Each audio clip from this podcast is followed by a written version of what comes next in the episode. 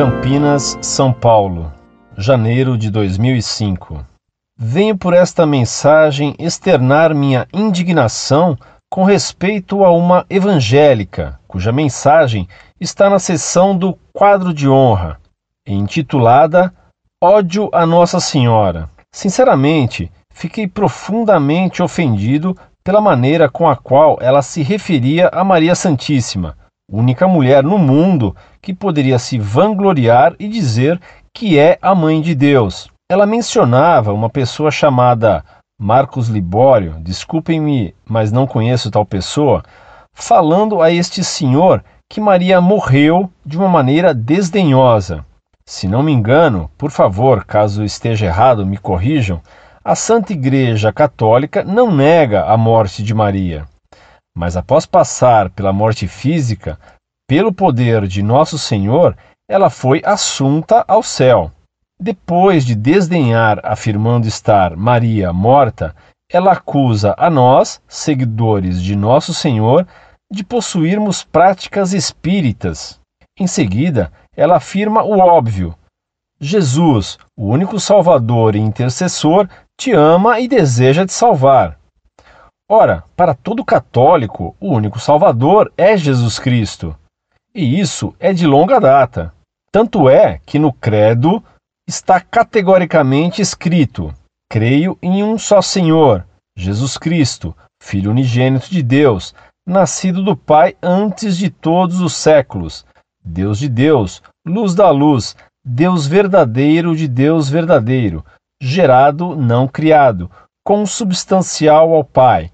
Por ele todas as coisas foram feitas e por nós, homens, e para nossa salvação, desceu dos céus e encarnou pelo Espírito Santo no seio da Virgem Maria e se fez homem.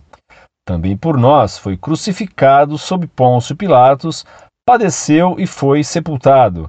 Ressuscitou ao terceiro dia, conforme as Escrituras, e subiu aos céus, onde está sentado à direita do Pai, e de novo há de vir em sua glória para julgar os vivos e os mortos, e o seu reino não terá fim. Não está escrito explicitamente o único Salvador, mas creio basta ler tal profissão de fé para chegar a tal conclusão. É óbvia para os que têm humildade no coração.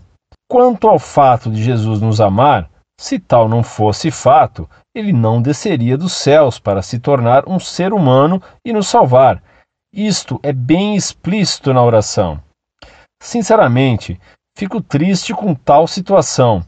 Como podem acusar-nos de sermos idólatras?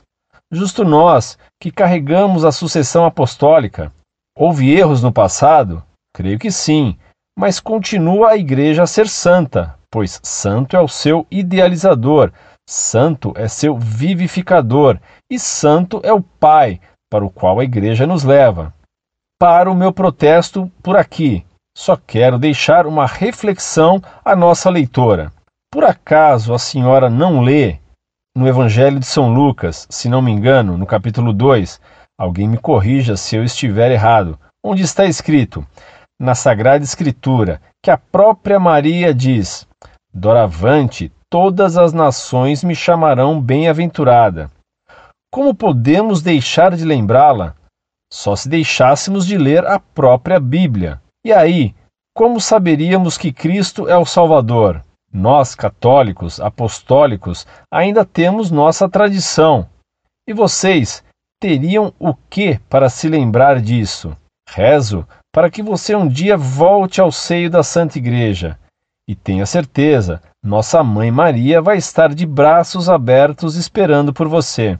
Um abraço em Cristo Jesus, o único Cordeiro de Deus.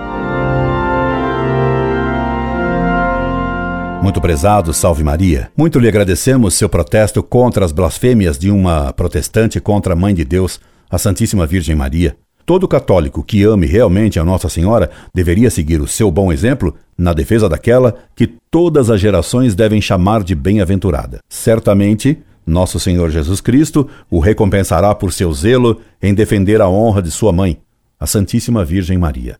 Incorde Jesus Semper, Orlando Fedeli.